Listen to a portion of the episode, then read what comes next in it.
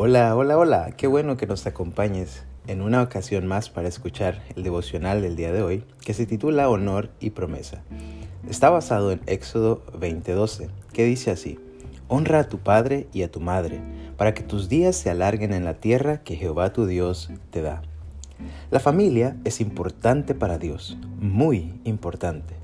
Lo podemos ver desde los inicios de la creación, cuando luego de crear a Adán, Dios vio que necesitaba una ayuda idónea, y a partir de la costilla de Adán creó a Eva, dándoles entonces el mandamiento de fructificar, multiplicarse y llenar la tierra con sus descendientes. Génesis 1, 27 y 28, 2 del 18 al 24. Esos dos primeros seres, Adán y Eva, serían esos primeros padre y madre, a quienes Dios había dado autoridad como figuras paternas para la crianza, educación y cuidado de sus hijos. La familia que ellos formarían sería entonces el primer pilar de la sociedad que empezaba a formarse.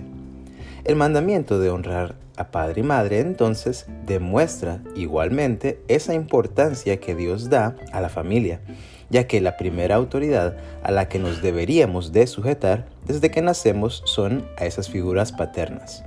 La palabra honra u honor esencialmente significa dar a alguien un peso significativo o muy importante.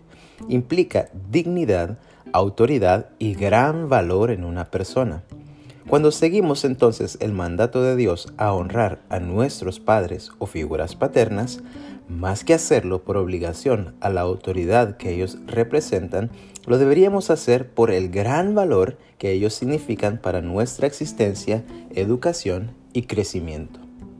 Otro elemento importante de este mandato es la promesa con la que viene entrelazado, la promesa de que nuestros días se alarguen en la tierra. Aunque esta promesa no implique necesariamente vivir por muchos años, sí implica que nuestros días serán más plenos y cargados de menos estrés y conflictos. Después de todo, cuando nos sujetamos a la autoridad de nuestros padres, les respetamos, les cuidamos y les amamos, nos estamos sujetando también a la máxima autoridad que es Dios mismo, y no podremos encontrar más plenitud y paz que en seguir los mandamientos del Señor. Que Dios te bendiga. Te recuerdo una vez más que puedas compartir este devocional con tus amigos, familiares o también en tus redes sociales. Les invito a que busquen en Instagram Pan de Vida 635, ya que este es un ministerio de pan de vida precisamente. Ahí van a encontrar preciosas obras de arte hechas de acuarela de la palabra del Señor y también van a encontrar muchos recursos que serán de bendición para sus vidas. Que Dios les bendiga.